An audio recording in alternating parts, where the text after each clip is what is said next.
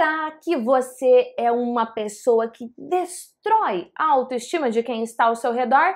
E será que você é um autodestruidor da sua própria autoestima? Autodestruidor da própria autoestima ficou até engraçado.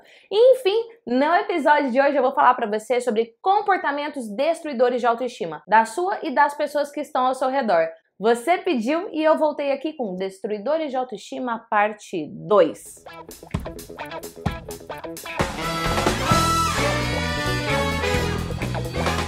Uau! Seja bem-vindo a mais um episódio para o seu desenvolvimento. E alguns dias atrás eu publiquei um vídeo onde eu falei sobre os destruidores de autoestima.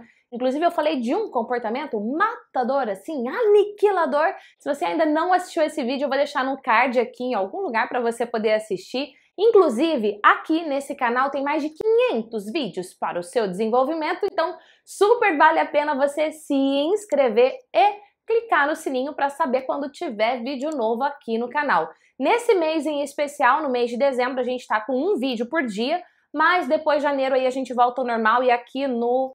Aqui aonde? Aqui na capa do canal do YouTube tá escrito quando é que tem vídeo novo aí pra você, combinado?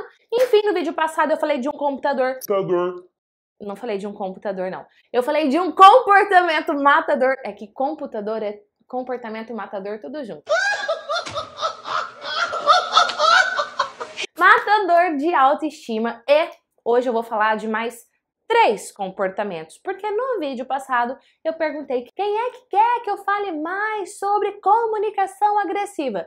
E uma Gostou? Uma enxurrada de pessoas pediram então primeiro comportamento matador, destruidor, aniquilador, exterminador.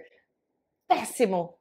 É comunicação agressiva. Hoje, como assim comunicação agressiva? Comunicação agressiva é aquela pessoa onde ela nunca está errada, mas sempre o outro está errado. Você deveria ter feito melhor, você não foi bom o suficiente. Se você tivesse feito aquilo que eu falei, o resultado seria melhor. Nunca é ela, é sempre o outro, a culpa é do outro, o problema é estar tá no outro e não estar tá nela.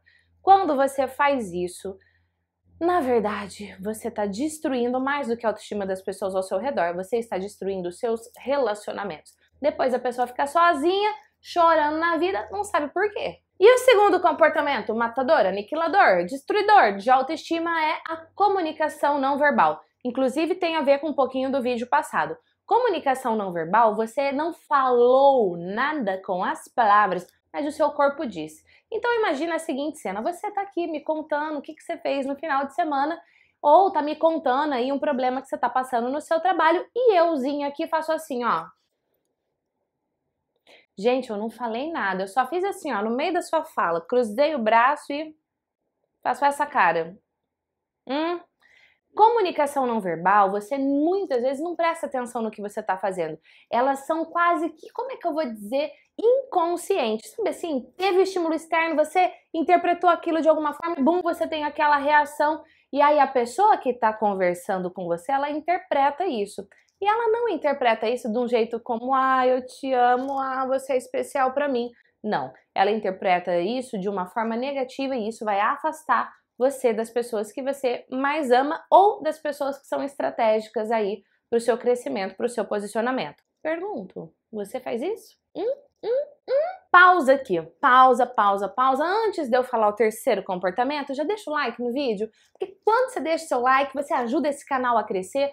Quando você deixa o seu comentário, o seu pedido, sua dúvida ou simplesmente hashtag contribuiu, você ajuda esse canal a crescer. Então agora é a sua vez aqui, ó like, deixa aí um hashtag contribuiu, óbvio, se estiver contribuindo. Terceiro comportamento, ele mata, destrói a autoestima do outro e a sua própria, porque também várias pessoas no vídeo passado pediram para eu falar sobre destruição da própria autoestima. E esse comportamento, ele faz as duas coisas, destrói a sua e a do outro. Chama-se comparação. Sim, eu sei que eu já falei sobre isso no canal do YouTube várias outras vezes, mas eu quero dar um exemplo para você aqui que eu vou te dizer que ele é assim sutil sabe assim, um, suave, mas ele é forte.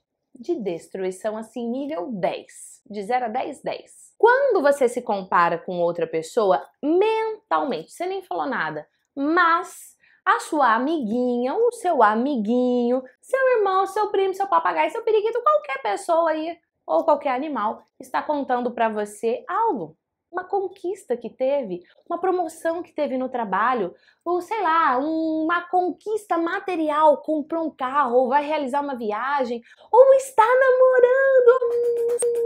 Feliz. Vou pegar o Wilson pra eu namorar. Vem cá, Wilson. Vem, vem, vem, vem, vem. Ah, tá namorando. Hum, tá feliz da vida com a sua pessoa querida. E você não. Você não foi promovido. Você tá sozinho mais uma vez você tá sozinho. Aí, enquanto a pessoa conta algo de bom para você, você começa num diálogo interno se comparando. É, mais uma vez eu tô aqui sozinha. É, mais uma vez eu queria tal coisa e não conseguiu, a pessoa conseguiu. E aí, fica aqui, Wilson. Ao invés de você celebrar com o outro, você começa a se comparar. Isso destrói sua autoestima. E pior, às vezes você fala isso pro outro e aí você acaba afastando a pessoa, aquela pessoa não quer nem mais contar quando ela tiver alguma conquista, alguma vitória. E a comparação que mata a autoestima da outra pessoa é simples. Imagina que você chegou para me contar alguma coisa e eu simplesmente digo assim, ah, sei lá, vamos supor que você me contou que você foi para Miami. Ah, Gi, foi fazer uma viagem agora, foi super legal, fui para Miami. Eu, sério, só para Miami? Só essa frase, aonde eu comparei o lugar que você foi e eu disse só para Miami, ou seja, ah, sei lá, você não foi para Nova York, para Orlando, sei lá. Eu já fiz você minar a sua autoestima. Óbvio, algumas pessoas elas são mais blindadas, sabe? Elas são mais fortes, elas são tão mais seguras que mesmo que o outro fale isso, parece que aquilo não atinge. Tipo, foi um, um ao invés de ser uma pedra no telhado do, de vidro do outro, simplesmente foi uma pluma, sabe? Não cheirou nem fedeu. Existe sim técnicas para você blindar a sua autoestima e a sua autoconfiança. Se você quiser que eu fale sobre isso, deixa aqui nos comentários hashtag blindagem que eu vou gravar mais conteúdo para você sobre esse tema tão importante, porque sim, você pode se blindar. Combinado? Beijos! Eu te vejo no próximo episódio. Tchau!